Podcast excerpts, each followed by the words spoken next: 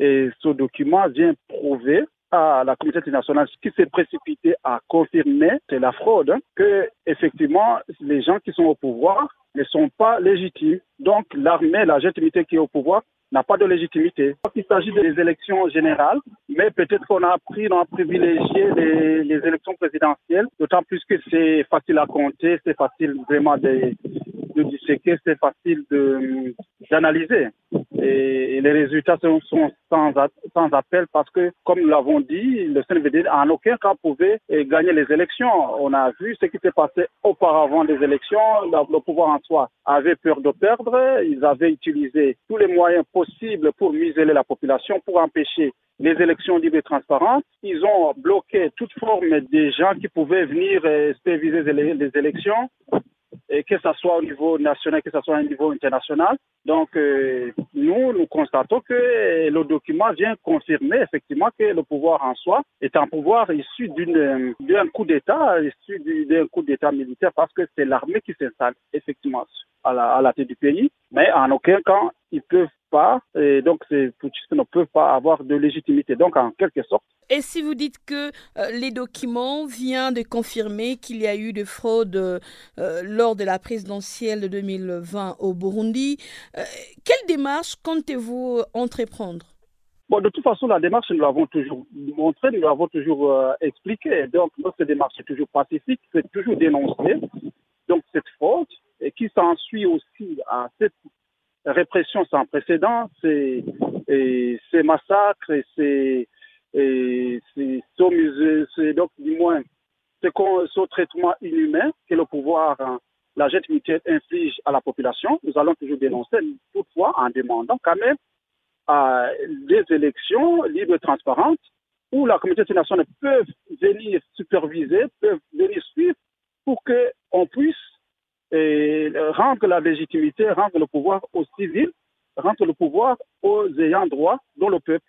Lors de la récente euh, élection générale au Burundi, le, euh, le principal parti d'opposition d'Agaton Rwassa avait déposé le 29 mars 2020 devant la Cour constitutionnelle son recours contre le résultat de l'élection euh, présidentielle qui ont euh, donné euh, le candidat au pouvoir Évariste Ndaïchimiye 68,112% vainqueur face à Gaton Rassa lui-même 24,19%. Aujourd'hui, vous, avez un document qui confirme qu'il euh, y a eu de fraude lors de ces élections euh, présidentielles. Allez-vous euh, tenter de, faire un autre recours? De toute façon, ce que nous avons démontré, ce que nous avons fait, le recours du moins auprès de la, des instances judiciaires, dont notamment la, la Cour constitutionnelle. Donc, c'est et donc, c'est une obligation. Donc, on l'a fait parce que nous voulons rester dans la légalité. Bon, et c'est ça, en fait, qui coince parce que cette Cour constitutionnelle est inféodée au pouvoir, au parti au pouvoir, à l'agent militaire, comme on l'a vu à la CELI. C'est la CELI, normalement, qui devait, être, qui devait trancher, c'est la CELI qui devait être impartiale.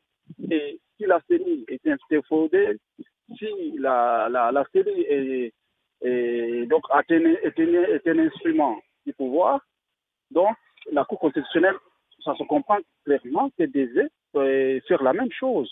C'est comme les Courée. Donc, de toute façon, on n'y attendait pas beaucoup. Mais comme nous, nous sommes dans la légalité, on a toujours, toujours travaillé et démontré la légalité. Alors, ce document, effectivement, vient de confirmer que nous avons gagné et que le pouvoir en soi n'est pas, n'est pas légitime.